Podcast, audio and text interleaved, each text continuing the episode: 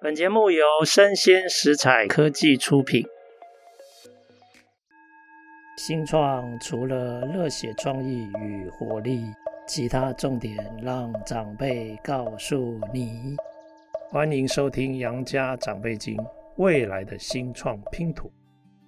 各位听众，大家好！今天杨家长辈经非常高兴能够邀请到，应该算是我的 partner 哈，也可以说是我的老板哈。杨家长辈经如果没有他的话，恐怕就没有办法持续的这个播出了。他就是生鲜食材的营运长啊，也是共同创办人这个 Vivi。来，Vivi 跟各位听众打声招呼。Hello，大家好，我是生鲜食材科技的共同创办人兼营运长汪维轩 Vivi。是，哎、欸，我就叫你 Vivi 嘛，没问题。那对，还是要叫你维轩，有点恶心 啊。对对对，还是叫 Vivi 好了。哎、欸、，Vivi，我想问一下哈，你以前是学什么的？怎么会走上非常新的这个自媒体的这个圈子？我以前严格来说，我是学生物相关的，哇哦，有点像是我们除了做实验，我们也做计算，所以像现在很红的 AI，我以前的实验室也有做。为什么会走到这条路上，就要开始哭了？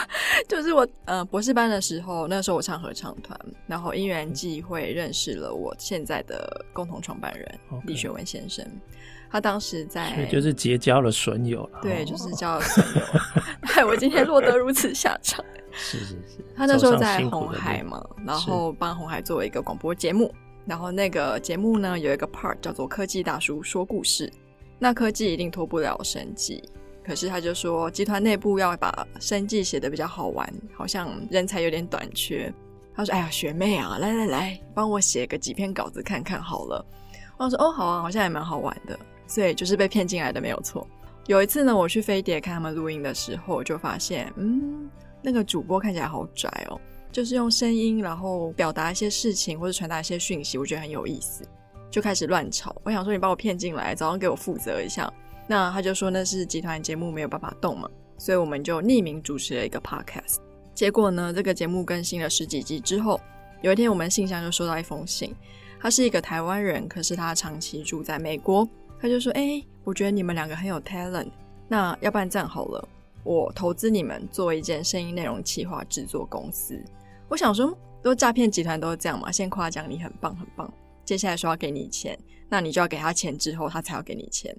结果这个投资是真的，那我们声鲜时代科技就因为这样子而成立了。”那当时我是完全没有媒体背景嘛，我只是一个撰稿人而已。是，没想到就这样一步一步对入万劫不复深渊哦。好，了解，所以一个天使出现了，很有意思，很有意思，是。这有可能是天意，是。对啊，天意。OK，所以有了这个起始基金，你们就创办了生鲜食材。没错，是。那生鲜食材哈，的确有一些特殊之处哦。因为我的杨家长辈经也是跟生鲜食材合作，那我发现生鲜食材有一些过人之处哈。等一下我们好好来请教。诶，我最近听到一个非常震撼的消息，听说你在搞一个巨大的一个计划哈。这个叫做，哎，这个名字很长哦，我念给大家听哦，大家要听好哦，叫做“女力播客联盟自主发声平台”。哎，你可不可以跟我们介绍一下这是在做什么？我必须要先说，这个名字很长，是因为我的共同创办人比较老派嘛，所以名字稍微长一点。他希望可以囊括所有。好，等一下，我先考一下，你自己念得出来吗？女力，哇，我的天哪！女力博客联盟自主发声平台。OK OK，好。那这其实是我们参加数位发展部，它有一个公益创新真爱一百的提案。那它的核心就是公益跟创新。那为什么我们会提这个提案呢？我创业其实现在两年多，我在外面上了非常多，就是新创公司或是创业人会参加的一些 program，我就发现一件事：天呐，女性创业家真的比例很低。那这些好不容易挨到现在的这些女性创业家，其实大家都有说不出的苦痛。像我自己来说好了，我们在募资上如果碰到一些比较传统的投资人，我甚至碰过说他要我签一个三年期的合约，三年内他给我们钱，我不能结婚，不能生小孩。要不然他觉得我一定会把工作跟家庭这个平衡破坏掉。不然他以为他在保养啊。对呀、啊，真的是很失礼。是。然后像我有碰到其他女性创办人，他就说：“哦，你知道我创业很辛苦。”他的朋友就说：“啊，好棒哦，你先生一定很支持你。”谁知道那个先生可能就是他创业的阻力。嗯，我们就发现女性创业家其实在募资或者是在跟投资人沟通、跟市场沟通的时候，会相对来说比较弱势。然后我就搜寻了一下，发现哎，这件事情好像不止在台湾，其实全世界都是，只是台湾的比例又稍微比世界的平均比例还要高一点。那因为我们是做声音内容嘛，我们做 podcast，像我们的杨老师就是我们的算是当家花旦，就是节目非常的火红哦。我们发现用 podcast 来包装，那你们真的很缺人才哦，应该不止我吧？我应该是最末的跑龙套的吧？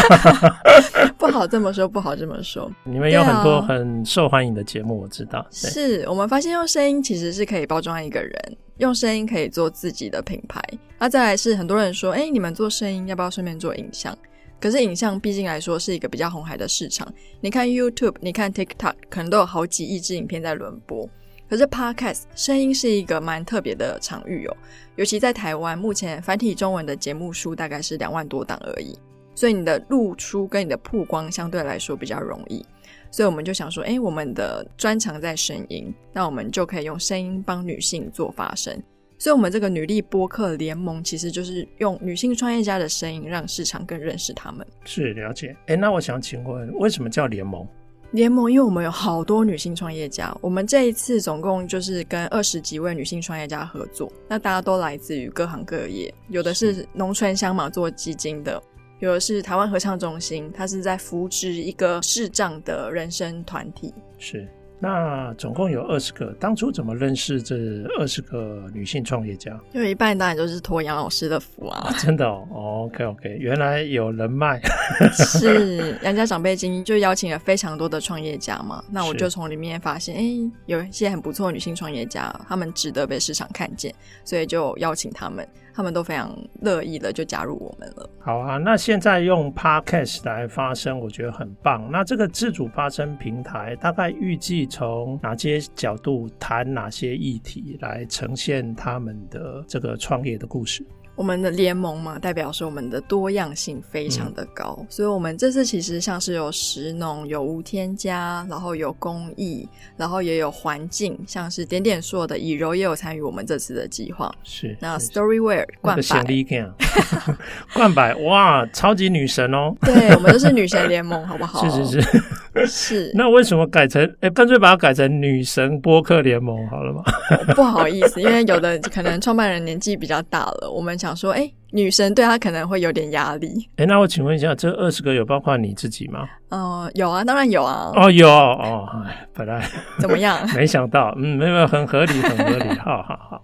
哎，那刚刚讲这几个主题领域，那会谈一些什么内容？比如说是他们创业的一些港股谈，或是一些旅程的一些点点滴滴吗？我们就是分成两个面向，一个面向呢，就是哎，今天你的创业的内容，我们用一分钟浓缩的方式，变成是声音广告，直接投播在我们所有的节目的头。另外一个呢，我们有一个 App，这个 App 可以让女性创业家在上面投稿，在上面经营自己的社群。它是也是用声音的模式，类似像是 Clubhouse。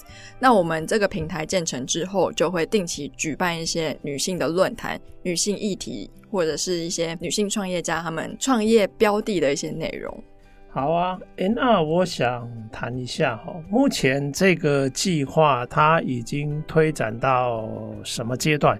你们大概需要再整合哪些资源？我们现在目前是千队已经进到前五十队。我们现在进入的是第三阶段，也就是群众对于这个议题有没有回响。所以，我们现在数位部就是帮我们美合了贝壳放大，因为他们觉得说，哎，今天签名联署可能稍微容易一点，可是如果说你今天需要用实质的金额去支持我们的理念的话，他觉得他门槛可以砍掉一些哦，可能是你找来的人头啊什么的。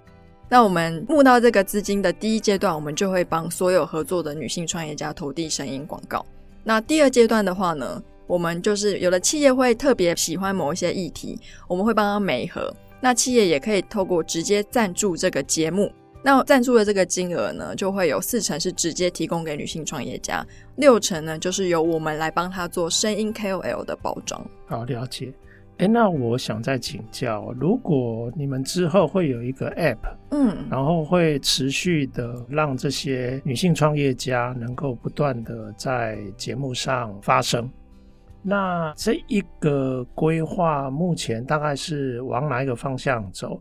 它大概会是一个常态性的节目吗？它会是一个常态性的功能。它因为它是，okay, 嗯、它可以像是 Clubhouse 开房间，它里面可能有很多的粉丝可以直接跟他接触。Oh. 那常态性的话，我们会举办就是每个月一次的定期论坛。OK，了解。那你们就是这主要的运营的团队？没错。OK，好，了解。哎，那我想问一下，因为我以前也听你说，其实你也是我的 Podcast 的老师啦。那听说现在台湾一年都有上诶两万两万以上的节目嘛？对，那几乎也可以说是非常非常多的节目。是，那可能有很多节目都不会被注意到。嗯，那你可不可以说明一下哈？生鲜食材团队最主要的优势，它怎么样在这么多的节目里面，让大家在这些非常多的节目里面找到我们的女性创业家的这个节目？是我们。公司成立两年多以来，我们算是台湾在着重在声音内容的公司，算是蛮大的。嗯，这样会不会很不好意思？没关系，家大业大哦，他们已经家大业大了。没有了，我们非常的困窘。那因为透过我们长期的经营，我们有非常多的原创节目，所以不论你是企业委托或是我们的原创节目，我们很直接的就可以在我们旗下所有节目帮你做宣传，不管是主持人间的互访。或者是声音广告，那在我们在产业的定位，不只是只有企划内容端，我们也有走到教育端，所以我们非常多的工作坊跟讲座。那这些经由我们制作的节目，都会在这些讲座或工作坊这些场合露出。那再来是，我们也还蛮常被邀请去演讲等等，那都是一个还蛮好的曝光方式。那再来是因为我们跟 Apple 跟 Spotify 都有合作，那台湾本土的话就是跟 First Story。所以，我们很多的新的内容都可以透过不管是平台的 banner 或者首页的露出，所以可以大大的增加节目在这个 podcast pool 里面的能见度。好啊，讲一下你们的战绩吧。你们这些原创节目总共多少？然后表现如何呢？战绩吗？我们现在有八档原创节目，那累计总收听是大概接近千万人次，嗯、那订阅人数的话大概有二十万次。那还有什么战绩呢？我们所有节目大部分都在我们的分类排行榜都是前十名，那有很多是前三名。那因为排行榜流动性蛮高的嘛，嗯、所以就是要进进出出。不过我们维持的比例算是非常高的。哎、欸，我问一下哦，到底是什么美感啊？为什么有办法让大部分的原创节目都可以在各分类的这个排行榜上排这么前面？美感吗？就是因为节目好听啊，啊大家喜欢听啊。那节目好听的美感是什么呢？就是主持人长得帅啊，哦、像是杨老师这样。对对对，完全看不见哦。所以 应该说，深夜食材科技，我们制作节目的时候有一个特征，所有节目共同的特征就是观点都很特别。嗯，像讲科技的节目一千多档，那你要怎么样讲的跟别人不一样？那我们之前也有帮大学做过招生的节目，嗯、招生的节目一个单集收听可以破万次，诶，我想很多 podcaster 听到可能会觉得哦，好羡慕招生的节目，诶，是是，是，对，哇哦，OK，好，那我就再问哦，那这八档原创节目有哪些节目的主持人是以女性为主？女性为主吗？我们数位区是这样子读，我自己的科技节目嘛。Okay, 是是好，这算一个。还有呢？拍卖场的人生故事。OK，是拍卖官吗？是拍卖官，也是一位女性嘛？没错。然后酸女孩陪你四季料理。是是是，哇，那是超级妈妈嘛？对，妈妈。女性是。还有安妮塔，安妮塔的童话饗宴，对对对，讲童话故事，女性，然后声音非常的多元化。没错，还有妇女交易。